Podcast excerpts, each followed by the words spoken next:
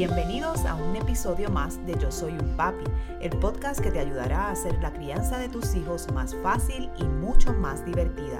Y ahora con ustedes, el creador de Yo Soy un Papi, su anfitrión, Jorge Carvajal. Tres maneras de evitar gritarle a tus niños. Precisamente ese es el tema que vamos a estar dialogando hoy con ustedes en Yo Soy un Papi, el podcast. Bienvenidos padres y madres que nos siguen cada semana. Mi nombre es Jorge Carvajal. Para aquellos que me ven por primera vez y soy un consultor de crianza con una certificación en disciplina positiva y que busca y ha desarrollado esta plataforma para fortalecer la conexión, la comunicación y la relación con sus niños. Siempre, como dije, bajo una base de disciplina positiva. Hoy tenemos un interesante tema que va a ser de mucha utilidad, sobre todo para, para aquellos padres o madres que tienen niños pequeños entre las edades de 2 a 7 años. Y es precisamente cómo evitar tener que, gritarle a los niños. Eh, pero antes de pasar al tema, les invito a que se suscriban a este nuestro canal de YouTube para que no se pierdan ni un solo episodio más al oprimir el icono de la campana y que puedan sacarle provecho a todas estas herramientas que con tanto esmero hacemos para ustedes cada semana y que son libres de costo.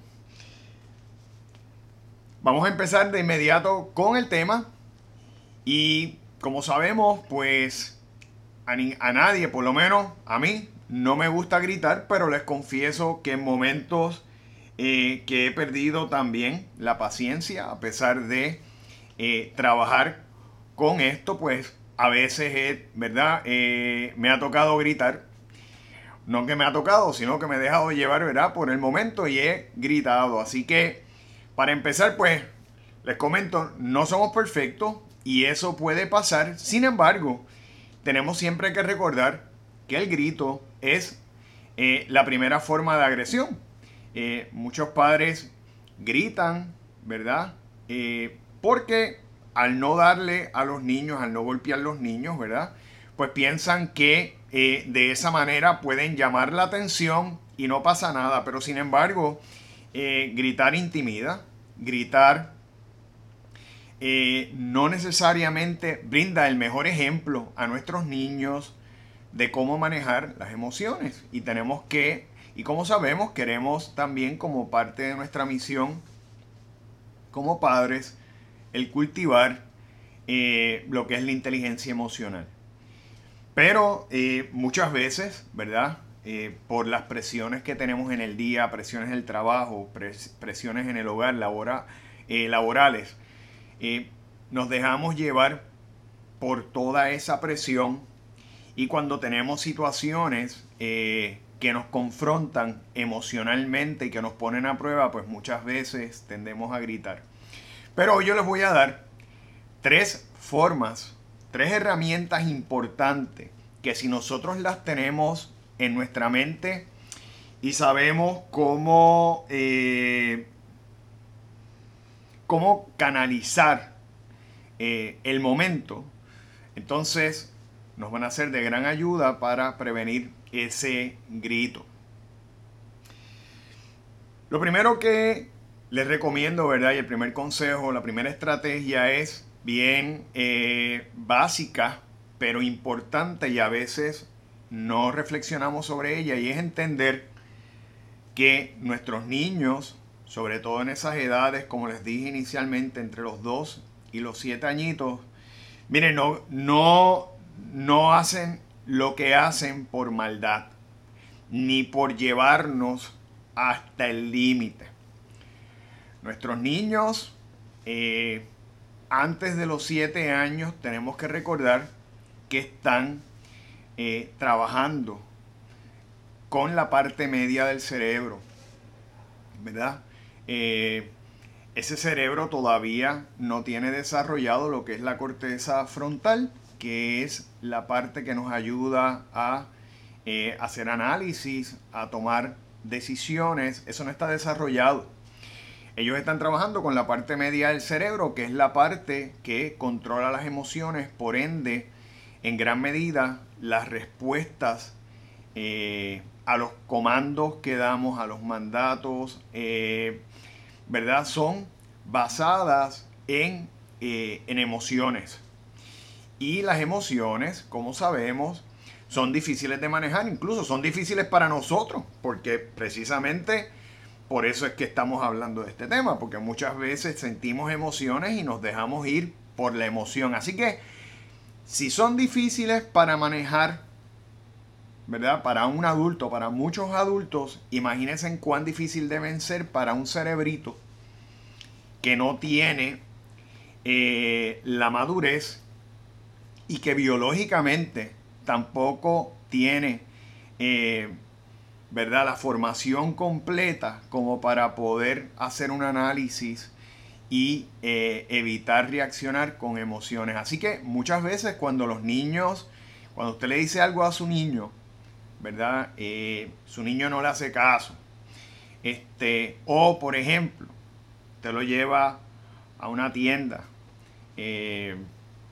y el niño se antoja de algo y usted le dice que no y ese niño empieza a protestar, empieza a enfurecerse y termina la situación en una perreta, pues sepa usted que él no le está haciendo o ella no le está haciendo por llevarnos a nuestro límite.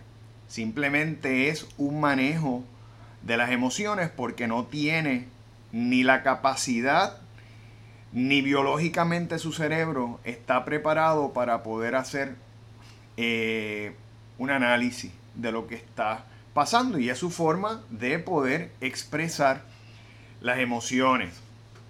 Así que si nosotros entendemos que nuestro niño, a y, esto es a diferencia de lo que muchas veces pensamos, muchas veces ustedes saben que usted escucha hablando a los padres y dice, no, porque él me lleva al límite, pues sepa usted que no hay evidencia científica de que los niños sobre todo esas edades, intencionalmente nos llevan a retarnos porque quieren enfurecernos, porque quieren ponernos a prueba. No, no necesariamente. Así que una vez entendemos que no hay una intención con maldad, se nos hace un poquito más fácil, ¿verdad? Estar en disposición de escuchar y poder trabajar con calma y poder entender antes de gritar.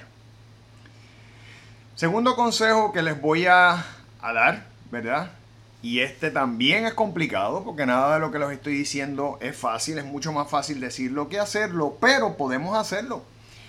Porque nosotros somos adultos y nosotros sí tenemos la capacidad, ¿verdad?, de poder racionar. Así que no es imposible, es difícil, pero podemos lograrlo. Y lo bueno es que una vez usted logra el dominio emocional, que usted ya el cerebro automáticamente se programa a que siempre lo podemos hacer, así como usted ya está programado, por ejemplo, para montarse en su carro, encender y saber cuándo tiene que acelerar y cuándo tiene que frenar, el cerebro se acostumbra y se adapta precisamente allá, allá saber, ¿verdad? Eh, cómo nosotros manejarnos antes de esa explosión emocional, antes de tener que llegar a ese grito. Lo segundo, como les estaba diciendo, es evitar las peleas. Las peleas eh, con nuestros niños no necesariamente le enseñan un buen ejemplo porque lo que le están enseñando es a solucionar problemas, conflictos o al manejo emocional a través de un conflicto, ¿verdad? Eh, a través de, de una pelea. Y eso primero que no conduce a nada, no le estamos dando un buen ejemplo. Y por otro lado que nos agota, nos agobia. Cuando usted está continuamente en una pelea, usted no va a tener paz y lo que va a estar es drenado todo el tiempo. Y obviamente si usted está cansado, si está drenado, si está extenuado, pues usted no va a tener la misma disposición a escuchar y a manejar las situaciones con tolerancia, con paciencia. Así que eh, es importante que antes de comenzar una pelea, un intercambio con sus niños, usted haga una reflexión y piense qué va a lograr con la pelea. ¿Qué estamos eh, obteniendo? Y quizás si nosotros cambiamos de estrategia y escuchamos o abrimos el espacio con amor, ¿verdad? Porque todo esto hay que hacerlo con amor. Mira, mi amor, cuéntame, ¿qué te pasa? ¿Cómo te puedo ayudar? ¿Qué es lo que te molesta? ¿Qué tú quisieras? Recordemos que muchas veces también la forma en la que los niños se manejan emocionalmente o expresan sus emociones son respuestas a necesidades. A lo mejor el niño está con sueño, a lo mejor y no descansado suficiente, a lo mejor el niño también puede estar malhumorado eh, porque puede tener hambre. Puede, puede ¿verdad? Eh, el niño tener ya deseos de comer algo. Eh, puede ser que quizás tuvo quiere algún juguete del hermano y el hermano está jugando y no entiende porque no sabe cómo manejar ese proceso emocional, pues mire, vamos a sentarnos, vamos a abrirle las puertas a escuchar lo que el niño necesita o la niña necesita y vamos a quizás poder canalizar mejor porque podemos buscar entonces una opción, una solución conjuntamente con el niño a esa situación para, eh, para bajar y calmar las aguas, ¿verdad? Y no necesariamente empezamos una pelea, empezamos un toma y dame, ¿verdad? Y cuando digo toma y dame me refiero verbal, eh, porque no nos lleva a nada, nos va a cansar y lo que hace quizás es alterar más todavía al niño que no tiene ni el juicio, no tiene la madurez para poder eh, trabajar esas situaciones de la manera correcta. Tres, ¿verdad? Y esta es la última estrategia que involucra varias y yo les diría que es la más efectiva de todas. Yo no le estoy diciendo que una sea más efectiva de otra, todas trabajan en conjunta, todas trabajan en armonía, porque una vez usted entiende que su niño no lo hace por maldad, que usted no quiere la confrontación, porque usted quiere buscar entonces una forma mejor de manejar el momento antes de el grito o la pelea, entonces esta le va a ayudar a poder lograr todo lo que usted se propone en ese sentido y va a ser identificar los detonantes. Mire, todos sabemos las cosas que nos molestan. Todos sabemos de antemano qué nos gusta, qué no nos gusta, qué nos altera, qué nos tranquiliza. Y en ese sentido, ya nosotros podemos de antemano anticiparnos y estar preparados a las cosas que nos pueden molestar. Por ejemplo, si su niño empieza a quejarse, si usted, por ejemplo, es de las personas que le molestan los regueros y el cuarto de su niño está muy o su niña está muy regado. Eh, si a usted le molesta, por ejemplo, cuando empiezan a gritar innecesariamente, ¿verdad?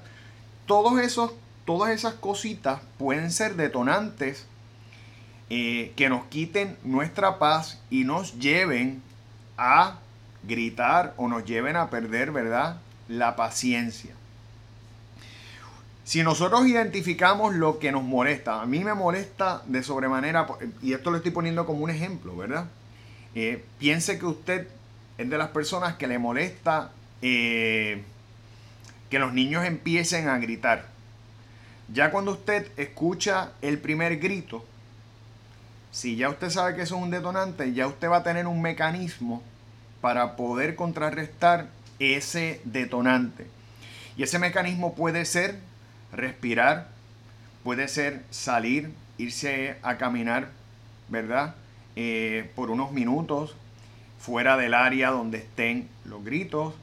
Eh, puede ser poner música, pero buscar formas en las que nosotros, en los que nosotros podemos contrarrestar esos detonantes, porque eso va a pasar y nosotros, y nosotros que somos los adultos, ¿verdad? Que tenemos, que sí tenemos la capacidad de manejar las emociones, a diferencia de nuestros niños, pues podemos de alguna manera buscar esa tranquilidad para entonces sentarnos con nuestros niños y llevarlos un poco a la razón, a entender qué está pasando y a buscar posibles soluciones a su conducta, ¿verdad? Que es parte de lo que la disciplina positiva fomenta.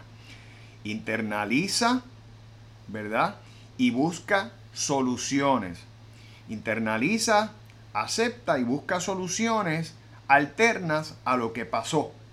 Eso es lo que, lo que buscamos.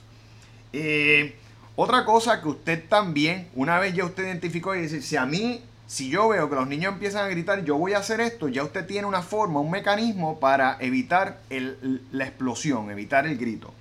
Número dos, mire, céntrese en todas las cosas positivas que su niño o su niña le brindan a usted. Porque si bien por un lado usted le molesta que griten, por otro lado, piensen cuando le dan un beso, piensen cuando lo abrazan, piensen en toda esa presencia y cómo llena el hogar. Piensa en las cosas bonitas que usted comparte con su niño, en lo que usted disfruta. Porque ante las situaciones incómodas y difíciles, vamos a poner la contraparte, lo que nos gusta, y eso nos va a ayudar a pensar en lo positivo y a tener, ¿verdad?, una predisposición a bajar un poco a bajar un poco ese, ese, esa molestia, esa furia que podemos sentir en un momento. Vamos también a buscar esa compasión por nosotros y por nuestros niños.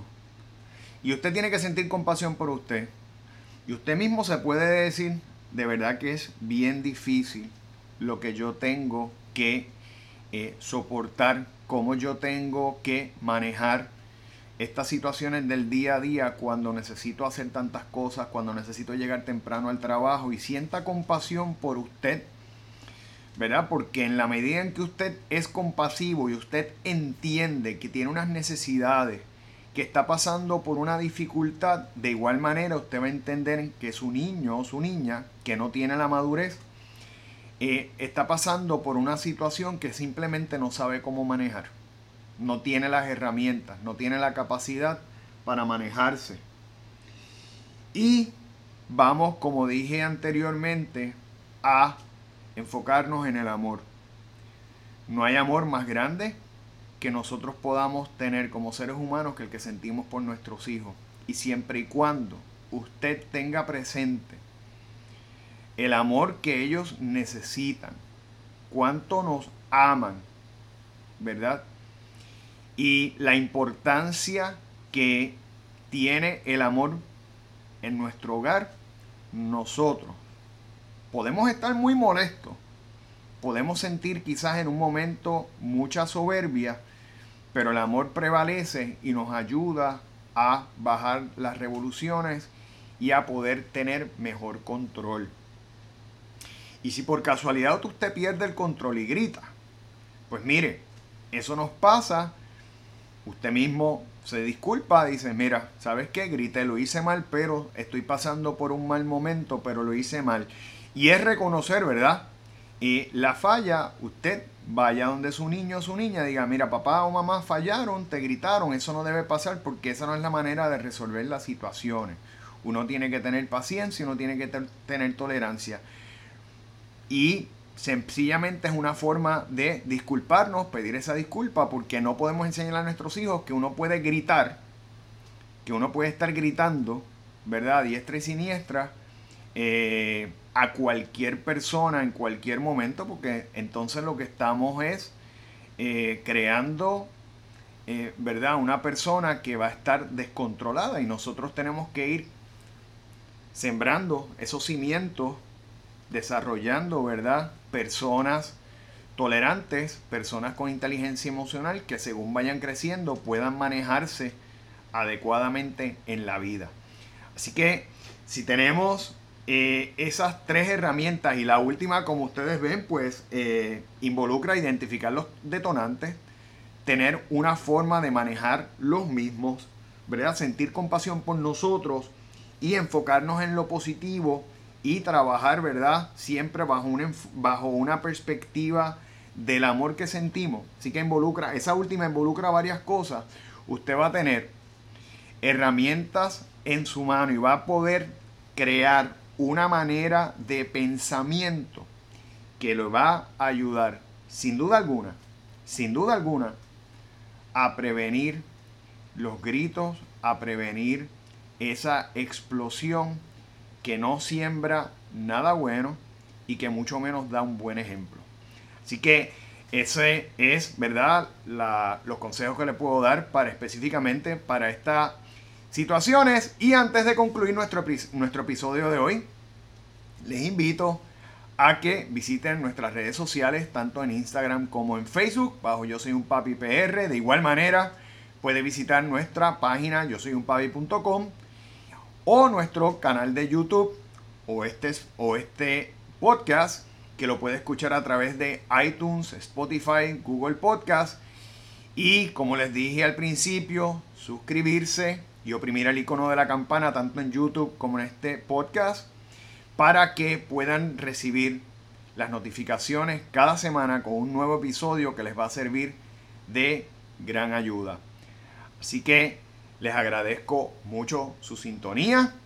Espero que todo, todo este contenido, ¿verdad? Toda esta información les sea de gran utilidad. Y recuerde que cada día tenemos que buscar y proponernos lograr hacer la mejor, de, la mejor versión de nosotros como padres y como madres para crear más de bien, para poder ayudar a desarrollar a hombres y mujeres en el futuro que van a ser buenas personas para nuestra sociedad y para nuestro país. Y ese es el mayor logro que como padres nosotros podemos tener, hacer de nuestros hijos personas de bien. Así que espero verlos en la próxima edición de Yo Soy un Papi, el podcast. Hasta la próxima.